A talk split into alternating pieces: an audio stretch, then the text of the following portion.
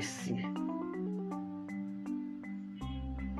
Ele tem um nome, mas não importa, vamos chamá-lo de ele. Depois da carta, fez as malas e viajou para uma cidade do interior, sua cidade natal. Hospedou-se num hotel barato porque seu dinheiro era curto.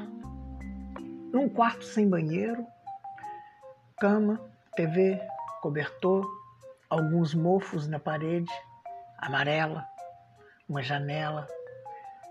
Via-se uma mangueira, seus frutos. De manhã, café farto, um farto no peito, as letras pipocando na tela do notebook. Chovia, triste. Alguns pássaros cantam, certeza de nada, nada corroía. Uma vontade de virar livro. Olhou invejoso para grande sertão, veredas, estendido sobre a cama. Uma pasta, um Deleuze, um Goethe. Escreve algumas frases sobre si e em seguida as apaga com um sentimento de que não queria contar sua própria história como se fosse uma crônica autorreferente a quem interessa saber seus problemas emocionais, sexuais, amorosos.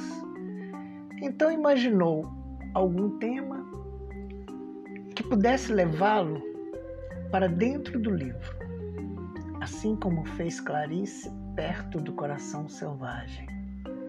Mas aí seria a história de uma personagem servindo como representante do autor não era bem isso que desejava. Ele não queria contar uma história, não queria fazer crônica, ensaio, declaração, narração, descrição, nada disso. Queria virar livro. Não poderia ser nenhum roteiro, nem diálogo. Também não lhe era simpática a ideia de fazer uma espécie de teoria. A linguagem jornalística e era até bem atraente, mas não queria persuadir ninguém a nada. Nada de poesia, nada de filosofia, mas tinha que ser um livro. Não desses de fotografia, gravura ou enciclopédia, nem mesmo algum vocabulário.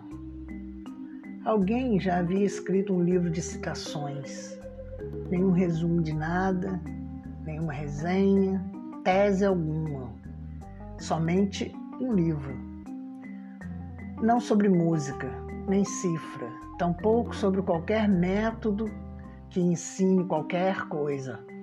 Um livro que fosse comentários sobre cinema, teatro, literatura, cultura em geral, não. Blog, não.